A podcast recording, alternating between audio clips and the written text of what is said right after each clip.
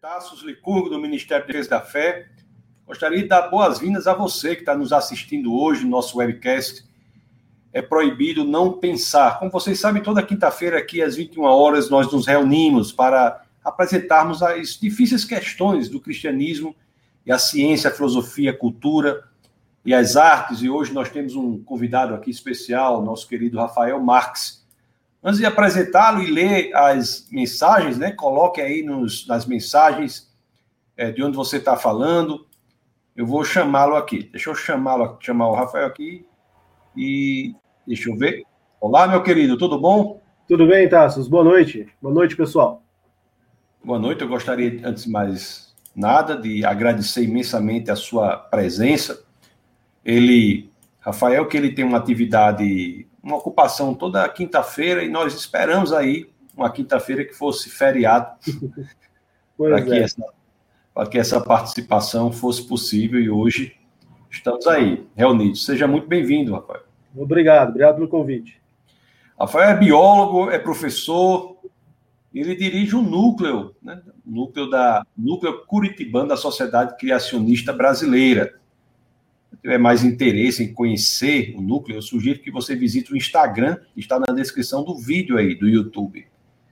O Instagram do núcleo curitibano SCB. Ele é o diretor. O núcleo está em boas mãos, né, Só uma correção, vice-diretor. Vice-diretor? Ah, desculpa, vice-diretor. Então, vice-diretor, tá bom. É. Amigo, nós vamos bater um papo hoje sobre os fósseis. É, eu acho que é um assunto que interessa aí todo mundo. É um assunto específico, um assunto às vezes de difícil tratamento, nem todos sabem lidar com essa questão. A gente diz até, e nós vamos entrar nisso mais à frente, diz que a existência de fósseis é uma prova cabal da evolução. Pois é. Nós vamos ver tudo isso. Mas conectadas conosco. Nós temos aqui o grande Carlos Serrano, que eu já adianto a você, Rafael. É biólogo, biólogo, professor de biologia, atleta profissional quase. Ele é, ele é praticamente um, um, um Iron Man, aquele povo que corre não sei quantos quilômetros joga basquete. Aqui, ó, boa noite, já estou a posto para aprender mais. De Natal, RN. Nós temos o Ricardo Rodrigues. É terra boa, Natal. Nós temos aqui o Ricardo Rodrigues, família. Um, diz que joga muito bem futebol também. Esportistas, né? ele e sua, sua esposa, família querida. Da boa noite, boa noite, meus, meu querido. Temos o Daniel aqui, da boa noite, irmãos, boa noite. Não é? O, ele já se comunica com o Serrano. Né? Aqui tem gente que usa o bate-papo desse webcast, viu, Rafael? Porque não usa o WhatsApp, não, usa o bate-papo aqui. Bate-papo, ao vivo. É, então tá. É, Gilmara também está aqui de Salto, em São Paulo. Seja muito bem-vinda, Gilmara. Temos o pastor Judson, pastor lá do Defesa da Fé, em Natal pastor dos jovens. Um salve a todos, ótima noite, graça e paz. Está de Parnamirim, né? Rio Grande do Norte. Temos o, o Drayton, Drayton, o Drayton Lima, de Petrolina, de Petrolina. Seja muito bem-vindo. E, muitas, e outras pessoas tantas conectadas conosco. Depois nós voltaremos a ler as mensagens. Adianta vocês. Alguma dúvida que vocês tiverem, pode colocar aí nos comentários que depois nós iremos ler. Meu querido Rafael, vamos falar sobre fósseis fósseis. Entre, antes de nós investigarmos se a existência de fósseis é uma prova inabalável contra a, a favor da existência da evolução, vamos entender o que é um fóssil. Então, uma pessoa que não tem o nem menor conhecimento, como é que você explicaria o que é um fóssil? Ok, os fósseis eles são assim qualquer vestígio, né, restos de seres vivos. Não importa, a gente está sempre acostumado assim, ah, é um osso, né? Mas podem ser pegadas, podem ser até mesmo fezes, que a gente chama de coprólitos, podem ser vegetais, qualquer tipo de ser vivo, qualquer vestígio de um ser vivo que foi ali então conservado através de alguns tipos de processos que existem e que ficaram aí para nós hoje, né? Então a gente pode resumir assim que é qualquer vestígio de um ser vivo que muitas vezes foi petrificado. Nem sempre é petrificado, mas a grande parte dos fósseis que nós temos aí como investigar realmente foram petrificados ali com minerais sendo trocados. E é necessário condições muito específicas para se formar um fóssil também. Não é uma coisa tão simples assim que vira e mexe está virando na natureza um fóssil. Então são condições realmente necess... bem específicas e necessárias. Então, o fóssil é uma, tem uma preservação, assim, muitas vezes petrificada de vestígios de seres vivos. Isso. É, pode, pode ser até das fezes, você falou, né? Tem fósseis. Fezes. Tá. Ovos, Isso é uma coisa. Né? O, que mais? o que mais? Ovos. Temos ovos. Ovos. por exemplo. Isso. Eu trabalhei, eu trabalhei quase, acho que três anos como, como é, pró-reitor, fui assessor de planejamento, né? O que, o que na Universidade Federal chama pró-reitor de planejamento, uma universidade pública lá no, no, no, Ceará, que era perto da Chapada Nacional do Araripe. Nossa, Tem muitos, legal. muitos, é, muitos fósseis lá, e aí a gente, na época lá, nós temos um combate muito grande contra o tráfico, tráfico de, contrabando de fósseis, ali. contrabando. É, é um lugar rapaz, muito bizarro, né? ali, é, ali brota da terra facilmente, né? É, e às vezes a extração ilegal, o pessoal é, extraía um e quebrava cinco, sabe? Era um negócio assim, uma coisa horrível. Pois é. É. Então, você, o fóssil nós entendemos que é esse estado aí de preservação de, uns, de, de vestígios né, de seres Sim. vivos por um processo de petrificação. E você deu outra informação também, Rafael. Você disse que não é muito comum ter fósseis, né? Você Sim. tem que ter um evento catastrófico, um evento radical, não é isso? É, o fóssil, para se formar, assim, são processos muito rápidos e existe um segredo, né? Por exemplo, se eu pego um peixe e enterro no fundo do meu quintal, não vai se transformar no fóssil. É, uma das condições necessárias para que o fóssil se forme é um ambiente anóxico, né? Um ambiente ali com a ausência do oxigênio. Então não pode haver o oxigênio ali junto com aquele material que foi soterrado, porque caso contrário haverá decomposição. Então você precisa anular esse processo. Então há um soterramento muito rápido aonde o oxigênio cai fora. E aí você já tem a condição realmente bem especial para o surgimento do fóssil. Então seria um processo. Nós... Oi? Não, pois não. Então, se nós vimos um fóssil, nós podemos garantir que foi um evento catastrófico em que houve um soterramento rápido e a ausência de oxigênio para evitar a decomposição daquele, daquela matéria orgânica. Correto. A maioria dos fósseis para se formar tirando aí a ação de vulcões, que também pode gerar fósseis, né, vulcanismo, mas a grande maioria dos fósseis que nós descobrimos é, envolve esse soterramento rápido, né, na lama. Então você tem que ter terra e água né, para formar lama. Então aí já te liga um sinal, né? Qual evento catastrófico do passado poderia ter gerado boa parte dos fósseis que nós encontramos, né? Não é apenas uma inundaçãozinha básica. Tem que ser realmente um evento que seja realmente catastrófico no sentido geral da palavra. Né? Nós temos muitos fósseis registrados, Rafael? Você acha que. Nós temos, assim, pelo conhecimento que nós temos dos fósseis nos últimos aí 150 anos, mais ou menos, da paleontologia, são milhares de espécies já catalogadas, né? Nós passamos aí de é, 80, 100 mil né, tipos de fósseis. A gente acha que dinossauros é o único tipo de fóssil que a gente encontra, que, mas nós temos espécies que nós, a gente pode falar assim, as espécies modernas, né, do, que a gente encontra nos dias de hoje, que também são encontrados no registro fóssil. Tanto é que nós temos aí o termo de é, o fóssil vivo, né, porque as espécies de hoje que também são encontradas. Então, não é, não é somente espécies extintas, né? Então, tem uma grande parcela realmente de espécies já extintas que a gente consegue conhecer pelo registro fóssil, mas algumas delas também são de espécies que ainda existem hoje. Interessante que sem nenhuma tipo assim de grande mudança. Aí que chama atenção também. É, aí eu vou dizer o que nós escutamos, né? Às vezes as pessoas dizem que a existência de fósseis prova a evolução. Então, o que nós escutamos, o que popularmente se diz é isso. Né? Não há como se discutir se existe ou não evolução, porque existe uma evidência clara no registro fóssil. Será que é assim mesmo, Rafael? Eu até para completar, para complementar essa tua fala, né? Existe até uma frase que eu mostro nas minhas palestras sobre fósseis, que é de um cientista chamado Pierre Grasset, onde ele coloca ali que o processo da evolução é revelado somente através dos fósseis. Então é uma coisa realmente muito profunda, né? Que os fósseis eles provam, eles revelam a teoria da evolução. O próprio Darwin colocava isso no seu livro de que se a minha ideia estiver correta, se a minha teoria estiver certa, o registro fóssil vai mostrar um monte de evidências de animais intermediários, ali dentro. Mas, quando a gente vai analisar os fósseis, não é bem isso que a gente vê. Existe muito aquela questão da interpretação dos dados, né? Aquilo que você, com seu preconceito, né, aquela tua ideia já formada, aquela tua cosmovisão, que você analisa os dados já trazendo algo como definitivo. Mas, quando a gente analisa, a gente vai ver aqui algumas coisinhas daqui a pouco, que não é bem assim. Né? Quando a gente fala de animais intermediários, o famoso elo perdido. Fóssil de transição. Fóssil de transição. Ah, o animal lá é um animal de transição. Peraí, será que realmente é assim? A gente precisa entender um pouco esse conceito, né?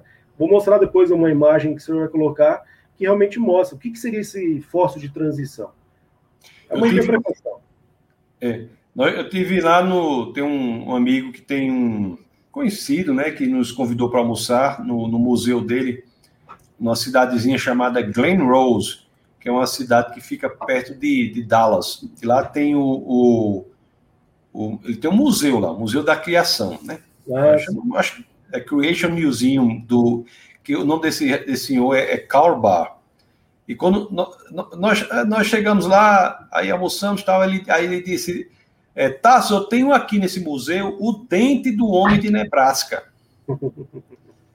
né? Eu, esse dente está lá no museu dele. Aí eu peguei, ele, deu, ele me deu até um dente para eu bater uma foto com o dente, eu bati uma foto com o dente, assim, do homem de Nebraska, porque disseram que esse, acharam esse dente e a partir do dente construíram Faz um todo modelo todo o modelo de um dente. Desenho. O artista fez desenhos, né? Fez tudo como se fosse um homem de transição. Aí é, depois. É, Pois não, diga. Se a gente fosse falar assim de, dessas fraudes, né? Que você com certeza é. ia falar agora que é a fraude, mas se a gente fosse é. falar só das fraudes de fotos, daria uma outra live. Isso. Mas deixa eu só terminar. Aí esse dente do homem de Nebraska, depois foram investigar e verificaram que era o dente de um porco. Esse é fácil de ter, né? É fácil de arrumar vários dentes desse homem de Nebraska hoje. Realmente, é, uma, é. é, é incrível, né? Porque o, a pessoa que encontrou, ela sabia o que realmente era, então foi uma coisa de má fé. Ele sabia que realmente era de um porco. E é interessante como a ciência ela se debruçou para isso, né? Porque começou a fazer desenhos ali, colocar em museus, colocar em livros didáticos jornais ali colocaram os desenhos de como era o tal do homem de Nebraska baseado num dente, é impossível. Né? É muita criatividade, né? É muita criatividade, né? Imaginação e criatividade é intensa. Rafael, e, e você podemos dizer que todos esses fósseis de transição, de elos perdidos, etc., etc., são fraudulentos, 100% deles? não, não podemos falar assim que é 100% fraudulentos, né? A, a, fraude você assume ali que há uma má intenção da pessoa que faz isso. É, muitos deles, a gente pode colocar assim que são más interpretações. Né? São interpretações equivocadas, muitas vezes já em numa intenção de querer provar sua ideia, sua a evolução. Então parte ali de um pressuposto de uma má interpretação, não que seja uma fraude ali intencional, né? Alguns são. Muito bem. Lucy, por exemplo. Ah, sim. É uma interpretação, né? A gente tem ali uma, uma má interpretação desse fóssil. É, se você puder colocar aquela imagem do slide 5, tem um esqueminha que eu montei ali. Hum. O, o, Rafael ele me mandou alguns slides, eu combinei com ele. Se ele precisar, como o nosso bate-papo não é uma palestra, mas eu combinei é. com ele que sempre que ele precisar mostrar algum slide, ele fala, pessoal, e eu coloco aqui. Então ele pediu cinco, ele mostrou, deixa eu ver se consigo disponibilizar aqui. Esse aqui, né, Rafael? Isso, isso, perfeito. É, esse esquema que eu fiz baseado no livro do John Lennox, né? Por que, que a ciência não consegue enterrar Deus? Fica aí a, a dica, né? Um ótimo livro. É, quando a gente fala de fósseis, nós temos que fazer uma bela de uma diferença aqui. O fóssil de transição, por exemplo, né? que seria aquele animal meio réptil, meio mamífero, estaria entre os dois. A gente tem o que chama de formas intermediárias, tá? A forma intermediária, que está ali representada, então, pelo A, o I e o B, que estão separados, é, você, dependendo do critério de classificação que eu vou adotar, eu consigo, então, colocar esses dois registros, o A e o B, só que existe o seguinte, não existe nenhuma, tá? É nenhuma ligação, implicação de que o B ele descende do A. O A seria Rafael, Rafael, porque você está acostumado a dar aula para os biólogos altamente especializados. Aqui tem gente de todo tipo. Então vamos Sim. explicar com calma. Esse A, vamos, vamos, vamos esse... colocar os nomes dos bois aqui então, né? Por é, exemplo. porque, porque esse negócio de letra é o seguinte: quem é da, da área de humanas, letra, ele, ele só, só sabe a letra junta com as letras para formar a palavra. Vamos lá. Aí tem vamos muita gente aqui seguinte, de todas as né? áreas. Hum. Ok, vamos lá. A evolução fala, por exemplo, lá que um peixe. É, hum. Vamos colocar que esse peixe seria então o A. Esse certo. peixe, desse peixe, com o passar dos milhões de anos, descendeu ali um réptil, vamos supor, um anfíbio, né? Um, uma salamandra, por exemplo, que parece um lagarto, mas não é réptil, é um anfíbio. Então eles falam que as salamandras, os anfíbios vieram dos do, do peixe, por exemplo. E aí você encontra hoje lá um fóssil que tem ali uma semelhança parecida com um peixe, mas que também ao mesmo tempo parece com um, tipo um lagarto, um tetrápode, né? um animal que sobre que anda sobre quatro patas, um animal terrestre. E a gente fala então que esse seria uma forma intermediária no processo Isso. de evolução gerou então esse intermediário. Porém, né, aqui nós temos que não existe nenhuma implicação no fóssil de que realmente isso aconteceu. A gente não tem uma prova disso. O, a forma transicional né, é uma forma intermediária que só poderia ser considerada de transição se a gente pudesse realmente mostrar ali através de várias evidências fossilizadas, evidências realmente científicas de que esse B, o, a salamandra, que no caso desse nosso exemplo hipotético, ela realmente descendeu do peixe. E ali você teria que ter o quê? Fósseis mostrando passo a passo dessa transição. Né? Uma nadadeira ali se transformando numa pata, com o passar ali de vários estágios de desenvolvimento. Acontece que nós não temos essas evidências. Né? Isso não existe, né? Não existe. Se você colocar o slide que está ali embaixo, essa próxima então, imagem. Tá, coloco já, mas deixa eu só deixar, deixar claro. Então, aqui, okay. você disse aqui, você tem o A aqui. Aqui está o A. Esse A aqui é o, o ser vivo inicial, o, o, o, o, peixe. Aí o B, vamos dizer que é uma, uma salamandra. Aí você encontra alguma coisa aqui parecida com um e com o outro e diz que é intermediário e fala que é. É porque, porque tem semelhança com um e com o outro. Quer dizer, isso é uma interpretação, né? Interpretação, é uma inferência que se faz do fóssil, né? Para você dizer que é intermediário, você tem que ter fósseis de várias etapas para você mostrar essas transformações. Correto. É isso que você está dizendo. E que isso não tem, não existe. Nós não temos. O registro tá fóssil certo. não mostra. Se você pegar essa imagem de baixo, é o essa daqui Tactalic, né? Hum. É, esse animal do fóssil ali em cima, datado aí de quase 400 milhões de anos atrás, e aí nós vemos o desenho, né? Olha a imaginação toda criativa do artista, né? Ele fala, o pessoal fala que esse animal seria ali o intermediário dos primeiros animais tetrápodes, tetrápodes que estariam andando sobre a Terra sobre quatro patas. Ele teria semelhanças com peixes, mas também com os primeiros animais ali a andar com quatro patas sobre a Terra. Esse desenho, lógico, é impossível de a gente saber se esse animal era desse jeito, tá? É uma interpretação ali que a imaginação realmente criativa do artista olha para aqueles ossos ali, para esse não é mais ossos, né? Aquilo ali já é mais é, petrificado, são rocha, e imagina isso. Mas assim, há evidências de que realmente isso aqui seria um ancestral, é interessante que nada melhor do que um dia após o outro, né?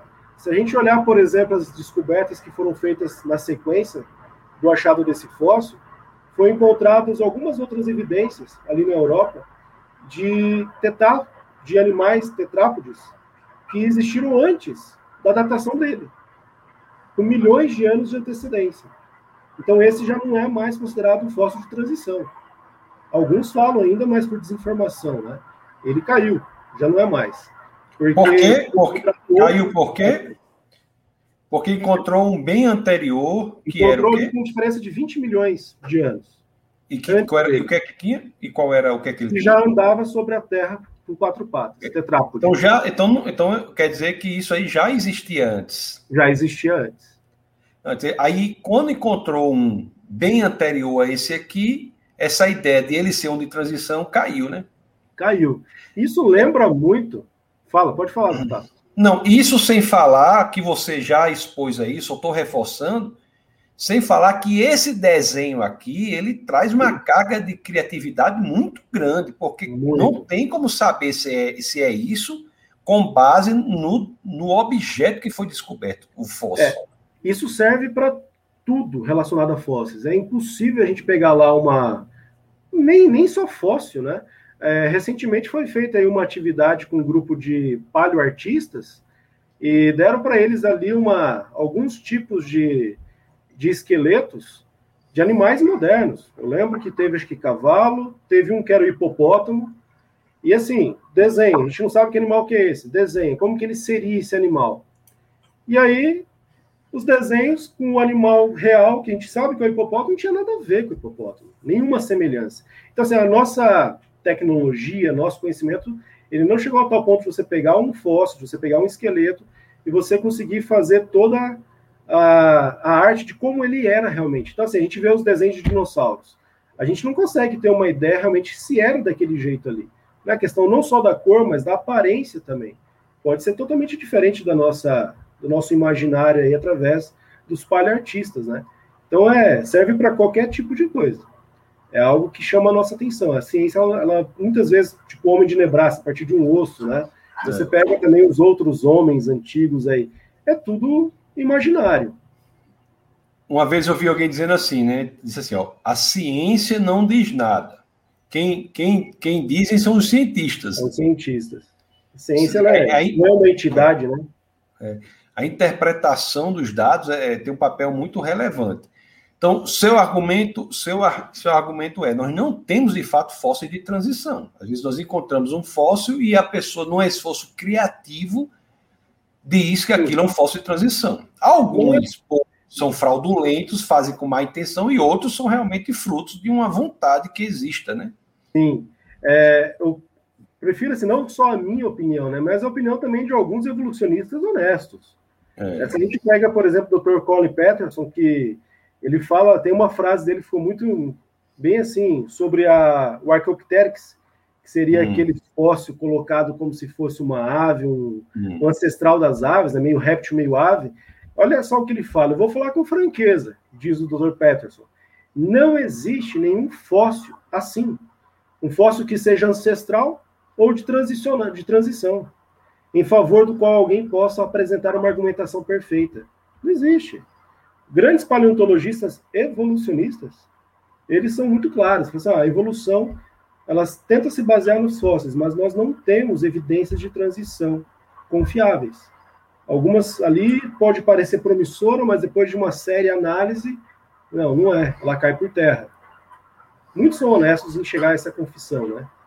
O que nós temos são fósseis de espécies extintas também, né? Espécies extintas. Espécies é extintas. Que, quando você pega lá, por exemplo, a baleia, né? diz que a hum. baleia hum. é tipo um descendente, por assim dizer, tipo do urso. Vamos colocar o urso moderno. Lógico que não seria o urso moderno, mas um animal hum. parecido com o urso no passado, que foi sofrendo ali um processo de ficava mais tempo na água, foi se adaptando, com o passar dos milhões de anos, se transformou na baleia moderna. E aí encontra um fóssil no Peru, recentemente, em 2017, 2018, e tá lá o fóssil, um animal de quatro patas, que, pelo que aparenta, pela morfologia do corpo, é, seria um animal que poderia viver dentro da água, mas seria um mamífero. Fala, isso aí é o ancestral da baleia. Mas espera aí, temos evidência disso? Está? A gente vê isso mesmo? Não, é uma interpretação. Eu posso interpretar que é uma espécie extinta, uma espécie de um mamífero que vivia parte na Terra, parte dentro d'água. É.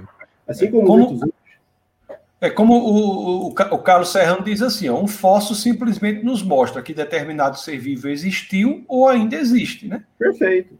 É, Perfeito. É, o fóssil demonstra que aquele, aquele determinado ser vivo ali existiu. E, e a, o fóssil daquele ser vivo demonstra que houve um, um ser vivo Aquela ali. Aquela espécie existiu, né? Aquela espécie existiu. Certo? Mas que ela é transicional, isso aí é uma interpretação. Pois é. E se a gente pega assim uma história muito famosa, né? O slide 8, Tassos. Você quer que eu coloque? Deixa, Isso, deixa eu colocar aqui o slide 8 aqui. A gente, tá, antes de você entrar, eu, é, porque nós tá estávamos falando de fossilização de espécies que foram extintas, né? Fossilização Sim. de espécies que foram extintas. E nós temos aqui um, uma, uma, pergunta do Henrique, é, Brigadão de Oliveira. É bom que ele já agradece no nome dele, né? A resposta, né? né? Henrique Brigadão, é. Boa noite. Poderiam falar dos tecidos moles encontrados em ossos de dinossauros? Quer dizer, os dinossauros existiram de fato, né? Sim, Nós temos fósseis de dinossauros. Então, até com base no que o Serrano disse, você confirmou, o fóssil demonstra que aquela espécie existiu. Perfeito. Então, só para a gente aprofundar, será que antes de nós irmos para o slide aqui 8, você acha que poderia só responder essa pergunta aqui, que é um, um tema muito levantado? A questão dos tecidos moles, né, não é só em dinossauros que a gente encontra. Hoje, virou uma coisa meio que padrão de a gente tentar analisar o interior dos fósseis. Foi uma, uma descoberta é, por acaso, tecido mole, não foi uma coisa planejada, foi por acaso que aconteceu. E essa descoberta do tecido mole, por exemplo, a gente encontrou, o primeiro que foi achado foi no Tiranossauro Rex, nós encontramos ali células sanguíneas, encontramos ali vasos sanguíneos altamente preservados, como se o animal tivesse morrido há algumas semanas atrás. É, a pesquisadora, inclusive, ela coloca, Mary Schweitzer, ela coloca que o cheiro de podre, cheiro de coisa podre, carne podre. E isso é uma, uma, é uma pá em cima do túmulo da evolução, porque para mim ela já está sendo enterrada há muito tempo já, que dinossauros de 65 milhões de anos atrás, você encontrar tecido mole, sendo que as pesquisas que foram se desdobrando após essas descobertas, vão mostrar para a gente que a, a idade dessas biomoléculas, né, o tempo que essas moléculas poderiam durar, ela não chega a passar ali dos 15, 20 mil anos para ser mais benéfico. Assim. Né? Algumas seriam de 5 a 10 mil anos de duração de tempo. Então é uma coisa que chama atenção. Né? Não poderia Mas... ser uma coisa tão antiga. Rafael, agora você falou aqui no quando você estava falando do daquele, deixa eu colocar aqui rapid, rapidamente aqui. Quando você estava falando esse animal aqui, né? Sim. Você, eu entendi você dizendo que ele tinha alguns milhões de anos, né? Sim, sim. Eu acho que você falou que tinha alguns milhões. É, e, mas tá, 150 milhões, né? Então você, uhum. você é alguém que defende que havia vida a 150 milhões. Não, eu não, não, eu não assumo a questão dos milhões de anos na questão do planeta Terra em si, ali da, da escala geológica, né? A gente poderia ter várias interpretações, né? Certo, a Terra poderia certo. ter milhões de anos, mas a vida talvez nem tanto tempo assim. Não, eu, isso que eu estou falando, esse, esse, esse animal, que esse fóssil aqui, a idade dele, a idade, ah, é isso que eu estou falando. A, a gente não consegue dele. pegar a idade do animal mais, né? A gente consegue pegar a idade da, das rochas, né? E essa certo. questão de medição de rocha é uma coisa interessante também, que vamos supor que o paleontólogo ele pega ali duas amostras. É, pega uma, não, desculpa, pega uma amostra ali da rocha. Aí ele vai fazer hum. datação, pode ter vários métodos de datação. Ele vai pegar lá e faz dois exemplos, duas datações, dois métodos diferentes. Um acusa ali para ele 2 milhões de anos. Ok. O segundo método acusou para ele 20 milhões de anos automaticamente, qual que é que vai ser escolhido?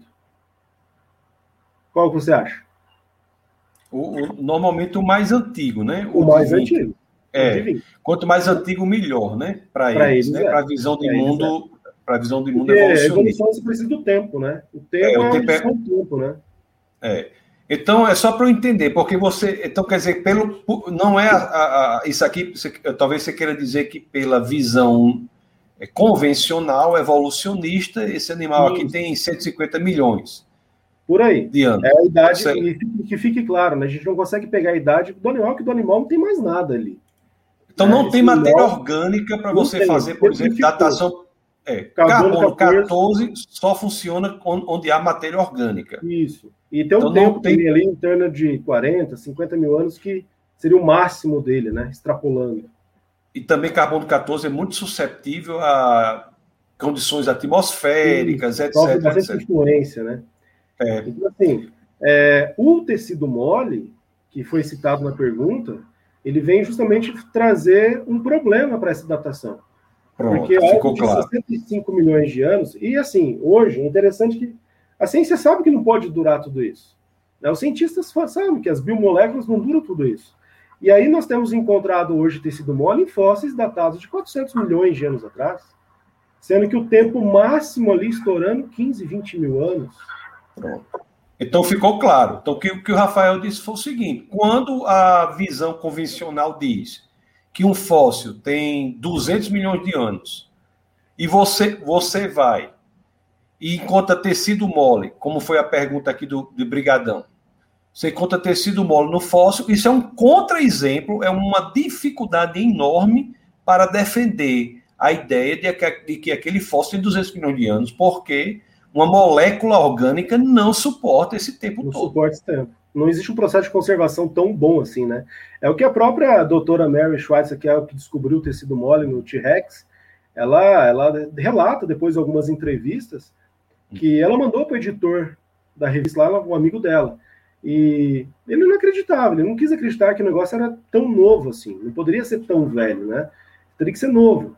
E ela fala que evidências que eu poderia te mostrar, né? Que dados que você poderia te mostrar para te convencer que isso aqui é, é, recente, esse tecido mole, não de milhões de anos. Ele coloca, olha, nenhum. Eu quero acreditar que é antigo. Então, ele Até moléculas assim, sanguíneas, você falou, foi? Moléculas sanguíneas, né? A gente teve ali a parte do vaso sanguíneo, é, proteínas, tipo colágeno, bem Proteínas são facilmente destruídas, né? Então, sim.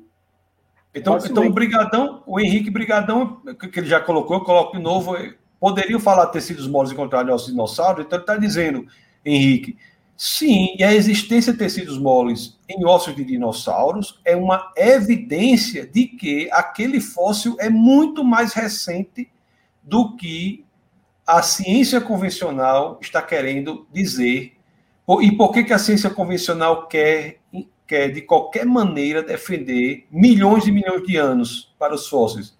Porque isso é um, é um dos critérios para que seja possível evolução. Não é isso? Então, se, então quer dizer que nós. Você acha, você acha que homens conviveram com dinossauro? Olha, eu tenho uma outra, tenho uma palestra sobre isso. A gente pode fazer um dia. Eu posso mostrar algumas evidências aí. Nós temos o próprio texto bíblico nos dá também a entender isso, né?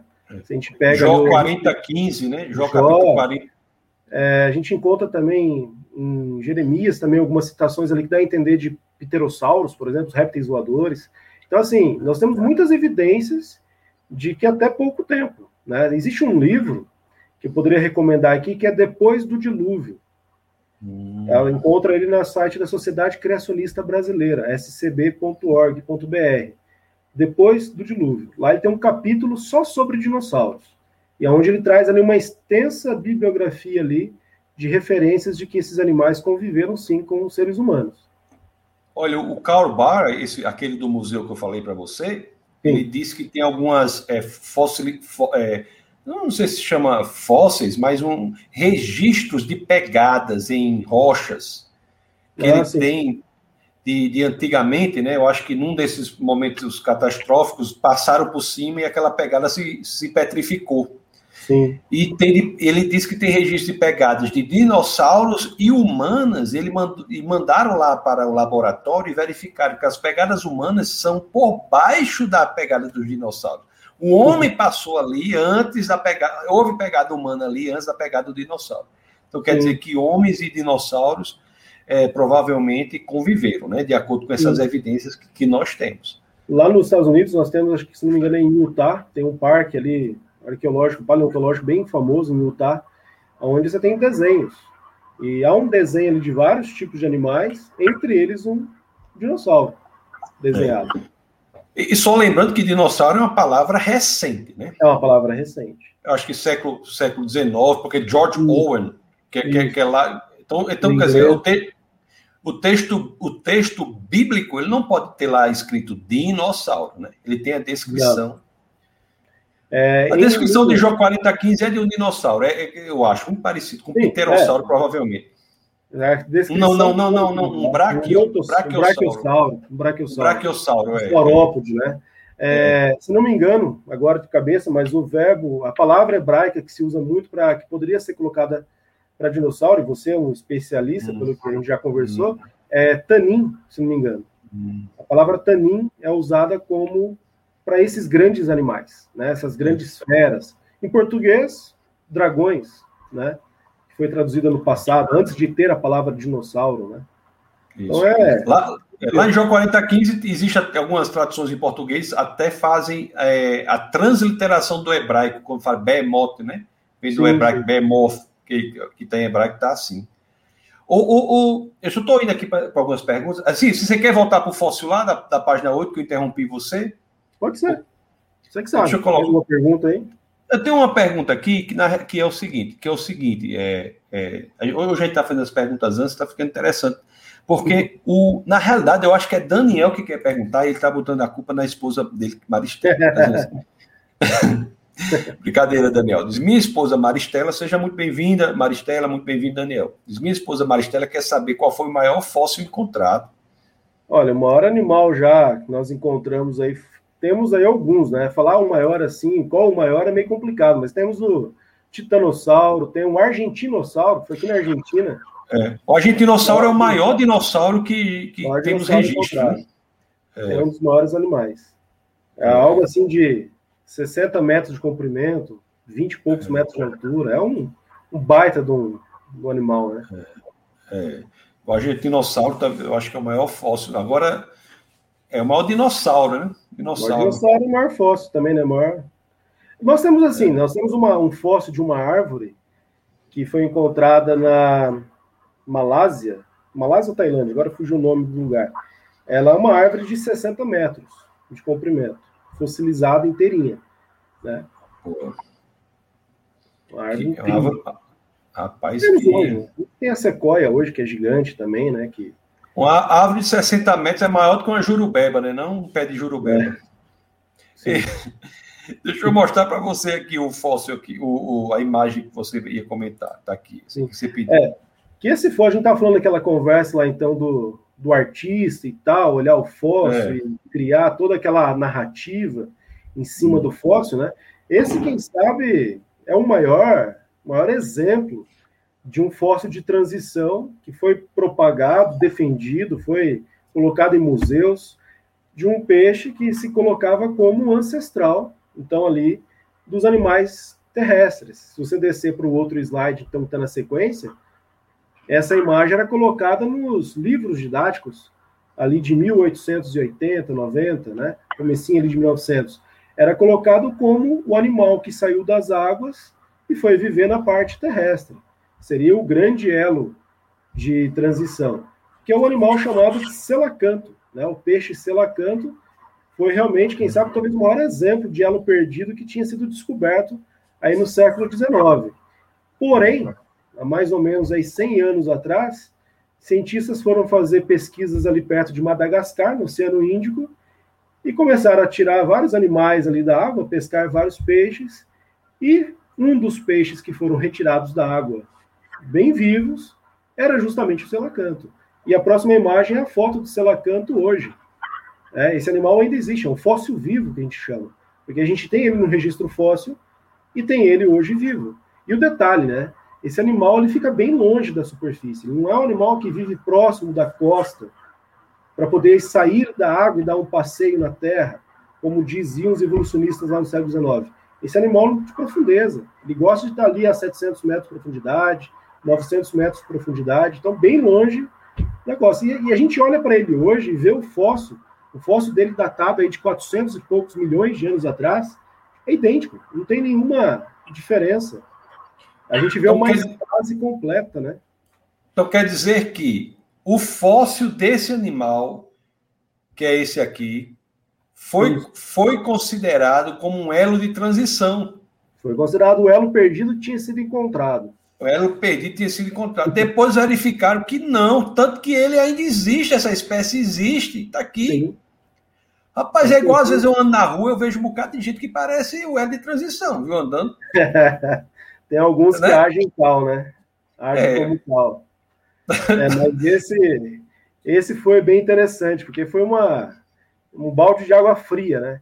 Era um animal defendido nos museus, nos livros didáticos, como aquele animal que. É interessante que eles fazem a narrativa inteira em cima de, uma, de um fóssil que não te mostra nada.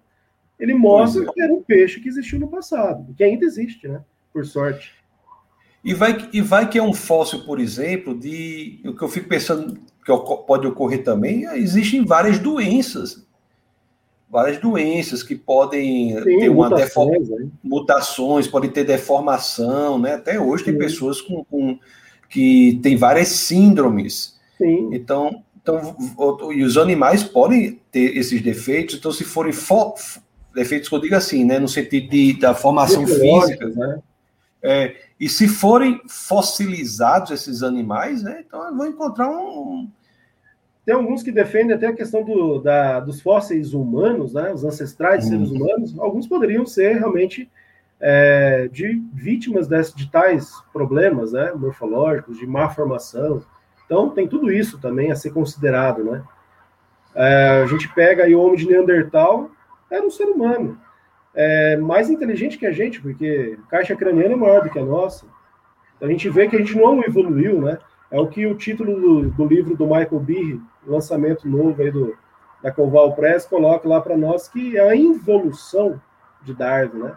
Não está melhorando, as coisas não estão progredindo, está regredindo, na verdade.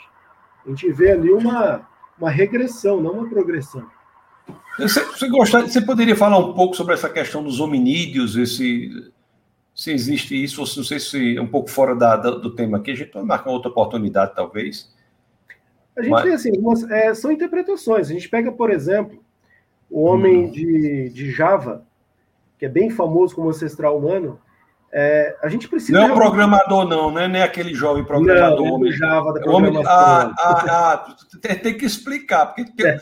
tem um bocado de, de, de homem Sim. do Java, que coisa. Da Igreja Defesa da Fé, tem um bocado de homem de, do Java, viu? Não é da TI, não. Da TI, não, é outro, tá certo. Tá é lá de Java, senão, lá na região da Oceania. Java, ah, porque é... senão, o homem de Java ia ser uma das. Uma das é lá da Oceania. Defesa da Fé tá cheio. Pois é. Então, o que, que acontece? O homem de Java, se a gente for. É, é o que eu falo, a gente tem que correr atrás de pesquisar, né? Não ficar só no que a gente ouve por aí. Ainda mais se ficar nesses documentários que a gente assiste, não é bem informativo, né? Se você Isso. pegar, por exemplo, o homem de Java, como ele foi descoberto ali, é, você vai ver que o esqueleto foi parcialmente encontrado, não um esqueleto completo, foi encontrado, por exemplo, um osso ali do fêmur, aí encontrou uma mandíbula, alguns dentes. Só que é interessante o seguinte: o dente foi encontrado a, tipo, a 3 quilômetros da outra parte da ossada.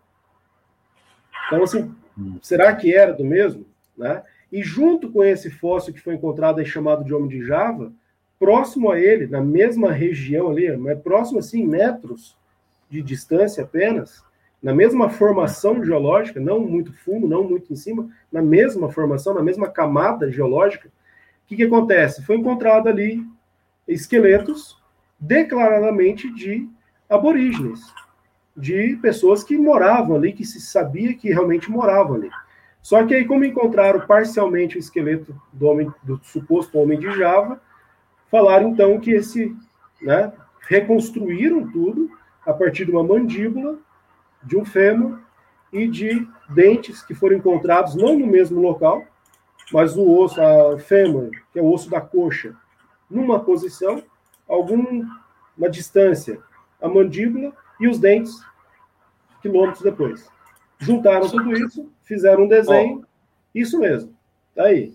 É a parte aí do, do esqueleto. Esses três. Foi isso aqui que foi encontrado. Não daqui, no mesmo lugar. Não no mesmo lugar, está reunido aqui isso. E daqui. É colocado como se fosse do mesmo ser, né? Só que foi encontrados com quilômetros de diferença entre um e o outro. E aí fizeram toda a montagem. Se você puder colocar então a imagem do desenho do homem de Java, Deixa a partir eu, não... disso. Eu... Vá, vá, pode ir que eu consigo um aqui e coloco. Vá. É interessante que a partir desses três objetos aí, desses hum. três é, fósseis, se monta toda uma narrativa, que seria um ancestral do ser humano.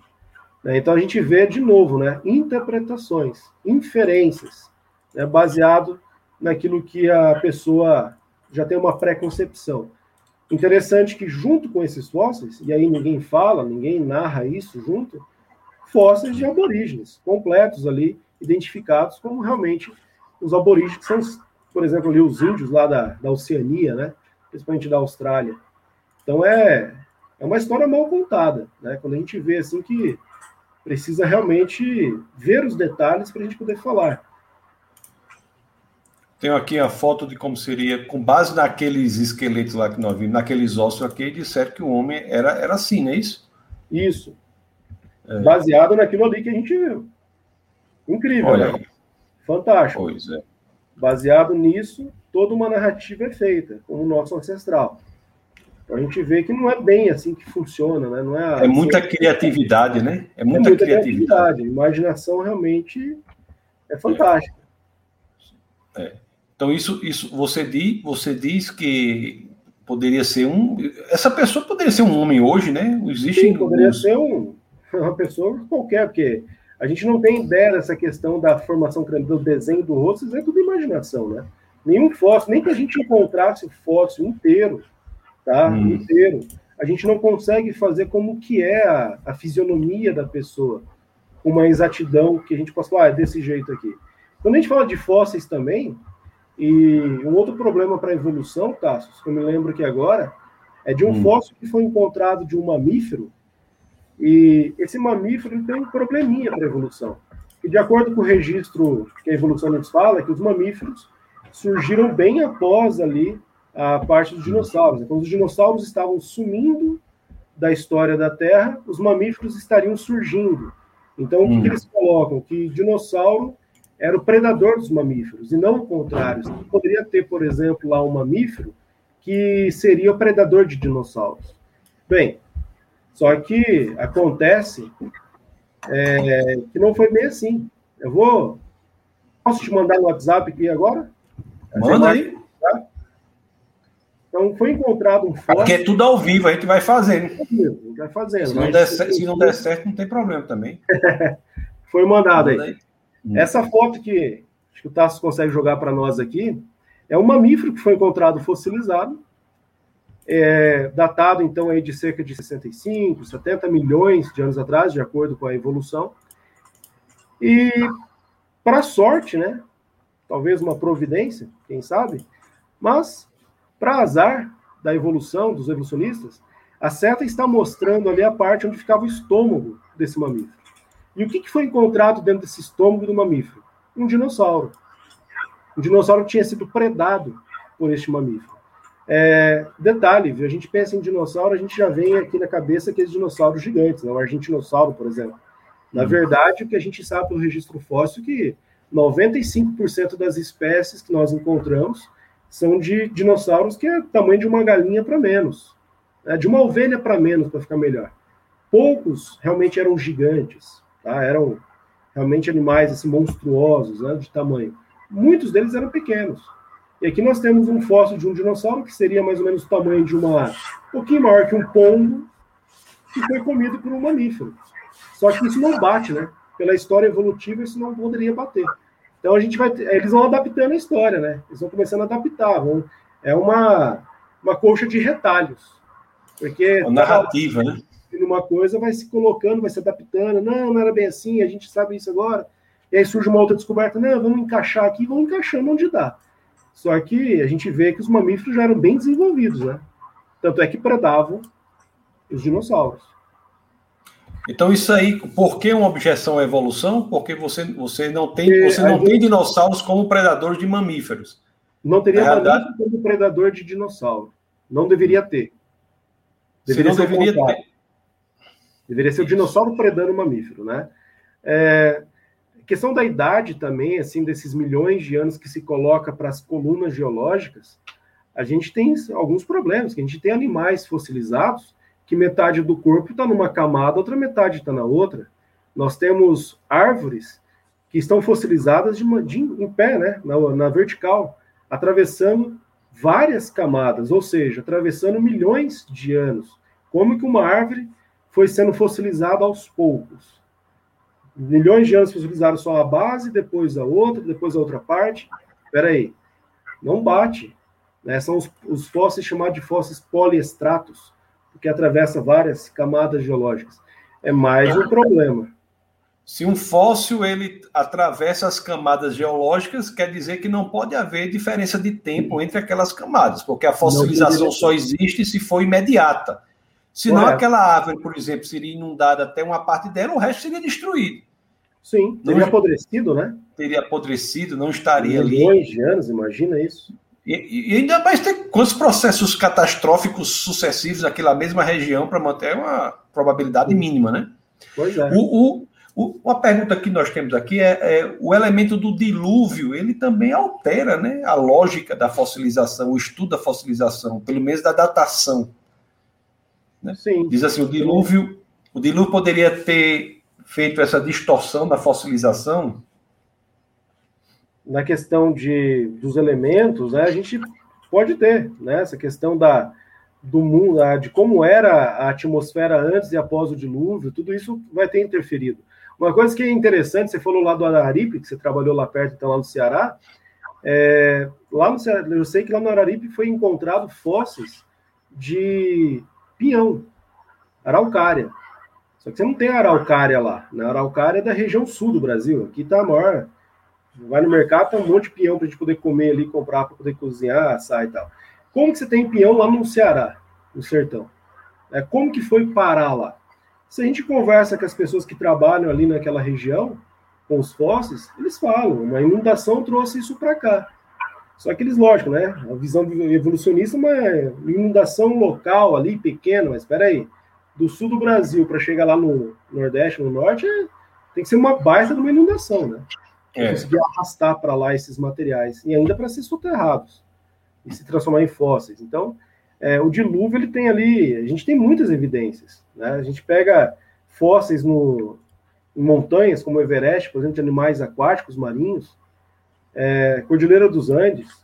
Então, nós temos bastante fósseis assim que nos dá uma, uma evidência realmente de uma catástrofe global, né? uma inundação global que, que gerou esses fósseis, inclusive pegadas de dinossauros, você mencionou aí pegadas fossilizadas. Em Portugal tem uma montanha que você vê as pegadas fossilizadas e na direção que ela está subindo a montanha. Então, peraí, por que, que o animal estava subindo? Né? E a gente consegue ainda fazer cálculos ali, e a gente descobre que o animal não estava passeando, andando tranquilamente, ele estava correndo, ele estava com pressa. E às vezes nós encontramos também fósseis de pegadas de predador e presa. Só que não o predador correndo atrás da presa, mas o predador e a presa andando juntos, correndo juntos, lado a lado. Alguma coisa acontecendo, vindo lá atrás, que fez com que esses animais deixassem esse medo, né, de ter o predador ali do seu lado, e o desespero era tão grande que eles estavam querendo correr, fugir, buscar um refúgio num lugar mais alto daquele local. Então são evidências assim que chamam atenção. Se a gente interpretá-las, a nossa cosmovisão bíblico-cristã, a gente vê que faz sentido o dilúvio. É uma evidência realmente muito forte para o dilúvio. É. Eu, vi, eu vi falar que se a evolução de fato fosse é, tivesse existido, o registro fóssil necessariamente teria de ser muito maior. Sim, ainda mais das espécies de transição, né? Já que durou tantos milhões de anos, essas transições, deveríamos ter algumas, alguns exemplares, né? Darwin falava isso, se minha ideia estiver certa, eu deveria encontrar vários. Mais de 150 anos após isso, nenhuma é encontrada de, de, forma definitiva. É nenhuma que você pode julgar que aquela ali realmente é a evidência final, né? o elo perdido que realmente agora foi encontrado. Nós não temos. São inferências, interpretações. Também nós temos um registro muito grande de espécies extintas na fossilização. Nós temos vários, algumas milhares de espécies, né?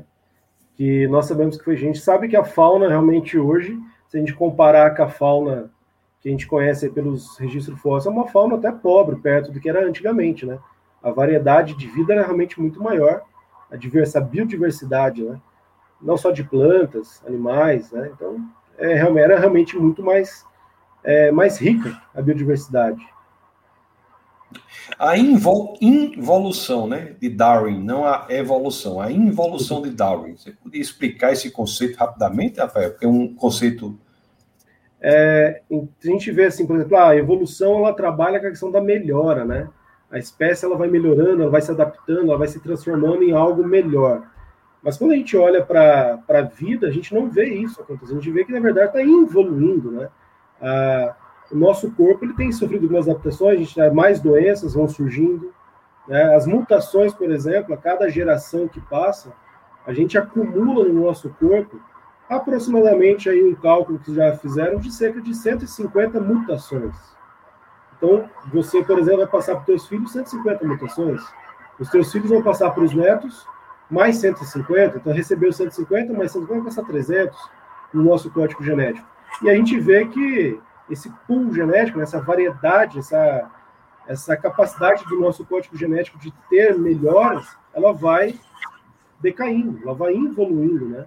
Ela vai ficando pobre com o passar do tempo. Então a gente vê que mais doenças estão aparecendo, doenças genéticas, né? Falhas genéticas estão surgindo justamente por causa desse empobrecimento genético. Então se a gente regride, a gente volta no tempo, a gente vai ver que, por exemplo, o ser humano ele tinha uma capacidade muito maior de adaptação através da genética. Os animais também.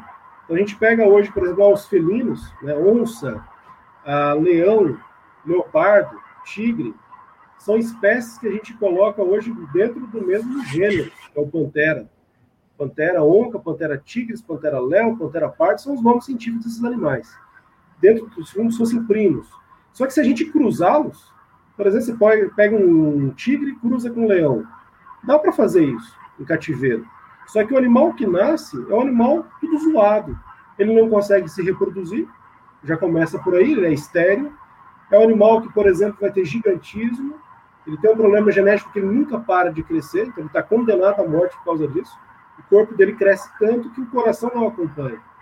Então a gente vê assim, no passado, as espécies até poderiam se cruzar no sentido assim das famílias, né? Poderiam ter uma variedade maior, uma diversificação maior. Só que a genética foi empobrecendo. Hoje chegou num nível tão baixo que você não consegue mais colocar ali uma espécie nova para surgir do cruzamento de espécies que nós já temos. Justamente por causa desse empobrecimento genético que a gente vê. Então não está melhorando, né? A evolução fala que vai melhorando com o passar do tempo. É um processo que continua. Mas na verdade a gente vê uma involução. Está piorando em vez de estar tá melhorando. Maravilha, Rafael. Deixa eu só ler algumas, manifestações aqui do pessoal e depois vamos realmente, num, estamos chegando já para o final aí, geralmente nós vamos até 10 e 20, mas 10 e 10, 10 e 20, mas eu queria ver se de fato os fósseis podem ter alguma, é, apro, algum aproveitamento, o registro fóssil pode de alguma forma servir de evidência para a evolução e também falar um pouco da, de como o conceito de microevolução, né, que é evolução sem especiação, se relaciona com o registro é, fóssil. Então, nós temos aqui várias pessoas conectadas comigo. Deixa eu ver se algumas pessoas que eu não falei ainda. Temos a Elizabeth dando boa noite, está lá de Parnamirim. O né, o Drayton, que ele fala sobre a questão dos milhões de anos, tal, tal, o Henrique, Drayton, Daniel, temos o Silo Mota, que está de Quixeramobim, no Ceará, temos Joselido lá de Caruaru, em Pernambuco, seja muito bem-vindo, não é? E o Daniel faz uma pergunta aqui, é, desses animais extintos há milhões de anos, quantos deles estão descritos na Bíblia? Isso aí é difícil saber, né? Assim, saber. A Bíblia é. não tem um relato, ela não se preocupa com um relato científico, né, zoológico, mais especificamente, dos animais. A gente não tem uma essa descrição toda, né?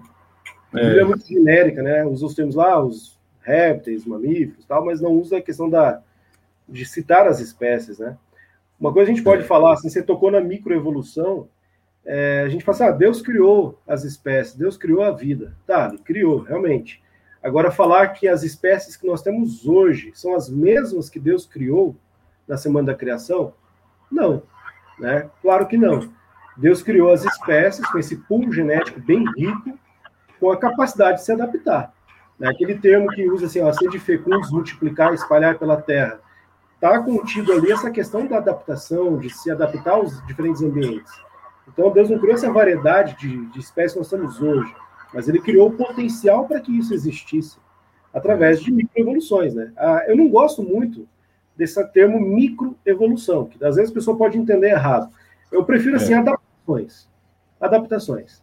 Essa capacidade de se adaptar aos ambientes. Isso pode trazer ali pequenas transformações dentro do nível de família. Né? Se a gente pegar aí a, o conceito de taxonomia, seria reino, filo, classe, aí vem família, gênero, espécie, reino, filo, classe, ordem, família, gênero, espécie. Então a família, pega os felinos, todos os felinos, beleza, a família dos felinos. Ali você pode ter realmente modificações e especiações, mas ali dentro. Não que um felino vá se transformar, por exemplo, num canídeo, né, num cachorro, por exemplo. Aí já seria totalmente diferente. Essa capacidade, a gente pode realmente ver que Deus colocou isso no código genético, né? Eu sei que, eu sei que sobre jumento, jumento é citado na Bíblia, né? Citado é, em 90. Mas nós temos, né? É, tem, no, acho que tem 93 situações que o jumento é citado, 59 situações em que os cavalos são citados. Agora, eu não me lembro de nenhuma citação das escrituras para cachorro e gato. Pois é. É uma... a Bíblia, não, a Bíblia não fala de cachorro e gato, não é interessante, né? É, no original nós não vamos ter, né? A gente pega Apocalipse lá fala que os cães não entrarão, daí tem gente que que já imagina que cachorro não vai entrar no céu, né? Não vai ter cachorro no céu, né? Aí já é outra aí interpretações, é. mas assim, a palavra cachorro você não vai encontrar no original, né? Não tem essa essa essa expressão assim. É. O Serrano pergunta se o Rafael é biólogo. A resposta é sim, ele é biólogo, rapaz. Ele é biólogo. O, o, o Drayton pergunta assim: o gato seria uma involução entre os felinos, pois é o menor entre os felinos? Pode ser mas pode ser também uma, uma adaptação de uma, uma, uma espécie do passado, né? Então, poderia, Deus pode ter criado tipo um animal parecido com o gato de hoje, não necessariamente que seria, por exemplo, como se fosse um leopardo se evoluindo, né? Não necessariamente isso. Lembrando, lembrando que os animais domésticos eles sofrem a interferência humana Sim. Né, nesse, nesse processo. Por exemplo, as raças de cães, por exemplo, são formadas por interferência humana. Você e de gatos também. Você escolhe também. aquela característica que você quer preservar, isola, e fica, isola e fica reproduzindo só aqueles, aqueles indivíduos que têm essas características. Um negócio até cruel, né? Pois tem é, de doença, né? Um monte de doença, né? Os cachorros é, que tem uma série de cães aí que são braquicefálicos, ele não tem. Eu não, tenho dois não, aqui em casa. É, braquicefálicos? É, tem dois pugs aqui que entram nessa é. categoria. Problemas de pele, problema é. na questão da, da respiração. Pois é, o pug, nariz curto, tem dificuldade de respiração. Sim. Né? Então, assim, essa evolução, é, esse, esse, esse enaltecimento dessas características é feita pela ação humana, né? De forma, Sim, entre aspas, artificial, né? Seleção artificial, né? Então, a gente é. pega assim, o cachorro mesmo, né? o cachorro mais próximo assim que se coloca do, dos antepassados ali seria o vira-lata. É um cachorro com a imunidade muito forte, a questão ali é uma saúde de ferro, né? Se a gente pega o dingo, que é um animal, um cachorro selvagem da Austrália, e pega o vira-lata que você encontra na tua rua aí, é, olha o dingo e olha o vira-lata, ele é muito parecido. Né? Então seria mais ou menos como se fosse o cachorro, né, um ancestral mais ali próximo daquilo que foi criado lá no passado. Né? Para encerrar, Rafael, a gente entrar no último tópico aqui, vamos focar agora na questão da de por que, essa pergunta eu sempre faço, né? Por que, que as pessoas defendem tanto a evolução e por que, apesar da evidência contrária, tanta gente diz que o registro fóssil é favorável à evolução? Você tem uma, uma ideia disso? Por que, que existe essa postura? tudo a gente poderia resumir, quem sabe, o que está por trás disso tudo seria a cosmovisão, né? A forma que a pessoa vê as coisas, enxerga o mundo. Então, assim, quando a pessoa assume uma cosmovisão, que ela precisa tirar, não, não acredita em Deus, então eu preciso começar a encontrar respostas para aquilo que a gente vê na natureza. Então, a origem da vida é justamente essa grande questão que está permeando tudo, né? Então a filosofia tenta ler as três questões mais importantes, por assim dizer, né? da onde nós viemos, por que, que nós estamos aqui e para onde nós vamos.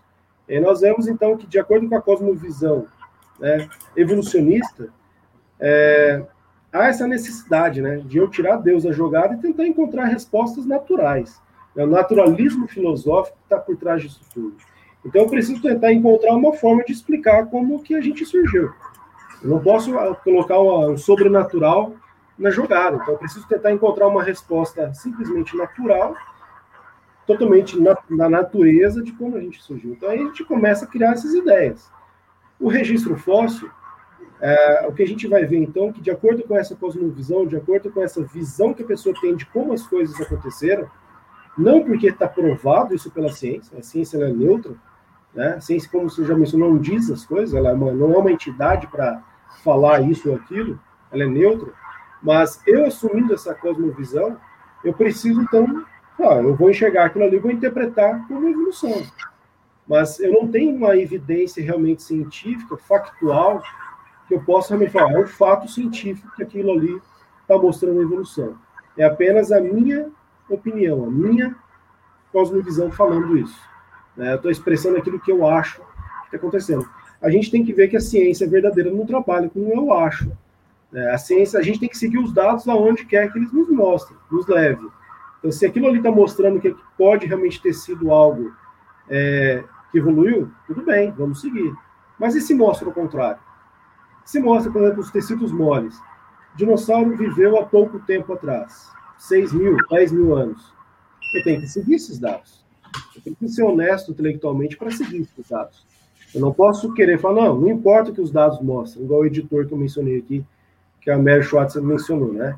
Não importa o que mostra, eu vou continuar acreditando nisso. Não, aí já não é científico.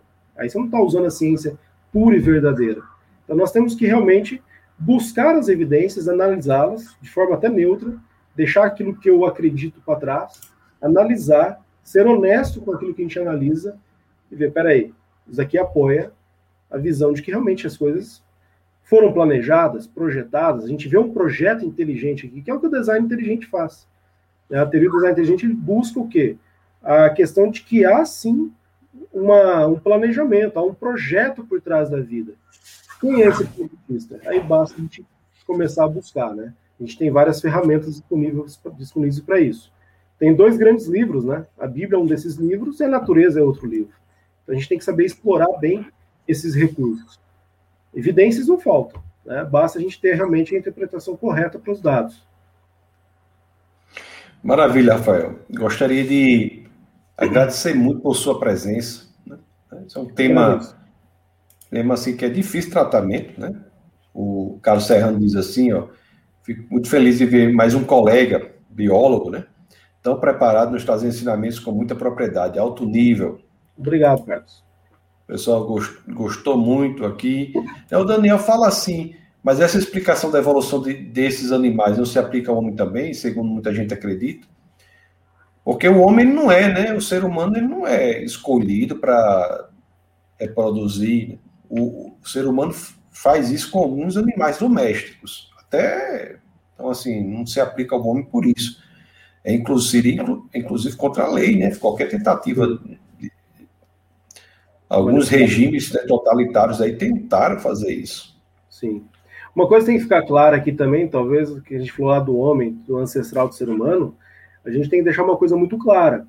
Nenhum evolucionista afirma que o homem veio do macaco, tá? Então a evolução nunca falou isso. Aqui a evolução fala que o homem e o macaco são descendentes de um ancestral comum. Então algum animal lá no passado sofreu mutações diferentes que se transformaram nos homens atuais, modernos, e outros foram sofrendo mutações e uma adaptação diferente, que aí se transformaram nos macacos atuais. Então, a gente também tem que fazer essa. Temos que jogar limpo, né? Falar as coisas que realmente como são. Isso. Tem a história, né? Que às vezes, quando eu conto aqui do cosmovisão que você está falando, visão de um de outro, que o, o filho chegou para o a mãe era evolucionista, o pai era criacionista, e o, o filho chegou para o pai e disse: Papai, mamãe está dizendo que a gente veio do macaco. Mamãe está dizendo que a gente veio do macaco. Aí o pai respondeu assim: Não, meu filho, isso aí deve ser a família dela. família dela. Nossa, não. A família do seu pai. Família, deve ser a família dela. Que veio. Aí respondeu assim. Rafael, muito obrigado, meu querido. O Rafael está falando lá de, de, perto de Curitiba. Assim como é o nome da cidade? É... São José dos Pinhais. São José dos Pinhares, que é na região aí metropolitana, né, de Curitiba, na grande, grande Curitiba. Do ladinho, encostado em Curitiba. Curitiba é uma cidade muito boa. Eu, quando era criança, eu ia muito aí, Rafael. Que Já legal. fui algumas vezes. É, quando eu era criança, eu ia muito aí. Fazia muito aquele passeio que tem de Curitiba até Paranaguá. Paranaguá, na, Morrentes ali. É na, na Litorina, que tinha na, ah, Serra, na Serra do Mar. Ainda existe isso aí, não existe? Ainda existe. Então, convidado é. para vir aqui. É um passeio bem bacana, viu? É. Tinha o relógio das flores, ainda existe também, né? Tem. Tem então, bastante Curitiba, coisa boa para ver aqui. É, Curitiba, é, o Curitiba é a cidade modelo aí. Você é daí mesmo? Você é nascido do Paraná Não, mesmo? É do interior do Paraná. Sim, mas é do Paraná, é paranaense. Isso, sou paranaense. paranaense. Tá maravilha. Muito obrigado, meu querido. Que... só para colocar, se alguém ainda tiver dúvidas, pode visitar o nosso Instagram lá, manda as perguntas também, que a gente vai estar tá com o maior prazer respondendo essas questões também. Se você estiver brin... você tiver caminhando no quintal da sua casa, tropeçar num fóssil, manda a foto lá pro. Opa. Manda a foto em fóssil. manda a foto em fóssil. Pro Rafael. Rafael, o seu o, o Instagram que você falou está aí na descrição do vídeo do YouTube, né? Esse vídeo vai ficar no ar e as pessoas sempre vão poder é, acessar o Instagram, né? o Instagram da sociedade criacionista, da qual você é vice-diretor, não é isso? É isso, do Núcleo Curitibano. Do Núcleo Curitib... Curitibano. Muito bom. Isso. Meu querido, Deus abençoe você, Deus abençoe Amém. poderosamente seu, seu ministério aí, sua, sua carreira científica. Tá bom? Muito obrigado mais uma vez. E a palavra está com você aí para você se despedir do pessoal. Agradeço a participação de vocês aí, dos amigos. Muito obrigado pelas perguntas. Foi um, bom bate-papo. Realmente tem muitas coisas para a gente estudar. É, aconselho, vá ler, vá estudar, pesquise realmente boas, é, bons livros, né?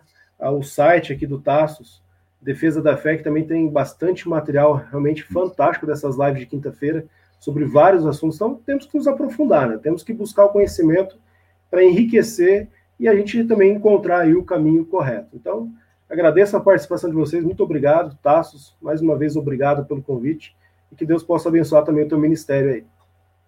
Amém, querido. Deus abençoe você. Um abração, Amém. até mais. Amém. Tchau, tchau. Tchau. Os queridos, vocês viram aí que maravilha essa participação de do Rafael. Que maravilha. É um assunto importantíssimo, né? Esse de fósseis, que não é todo mundo que, estuda isso assim tão profundamente. Então, você já sabe aí que a existência de fóssil não é uma evidência para a evolução, muito pelo contrário, é um indicativo de que não houve evolução. Se a evolução tivesse havido, nós teríamos um registro fóssil muito maior. Hoje é quinta-feira, né? Domingo agora às 18 horas, nós temos o culto da palavra, que será transmitido a, por esse canal, e terça-feira, às 21 horas, nós temos a escola bíblica. Se você quiser se envolver com defesa da fé, é, financeiramente, você pode fazê-lo pelo pix@defesadafé.org. pix@defesadafé.org. A, a participação financeira é importante para a manutenção do ministério também para a expansão do Ministério da Defesa da Fé. Todo o recurso é destinado à expansão e manutenção do ministério. Fique bem à vontade, tá bom? Que Deus abençoe a todos poderosamente e que vocês não é, é, anotem aí, né? Domingo, 18 horas, culto da palavra, transmitido ao vivo, e terça, 21 horas, a escola bíblica, tá bom? Deus abençoe vocês poderosamente e que vocês nunca se esqueçam. Aqui no Defesa da Fé é proibido não pensar. Um grande abraço, abraço a todos.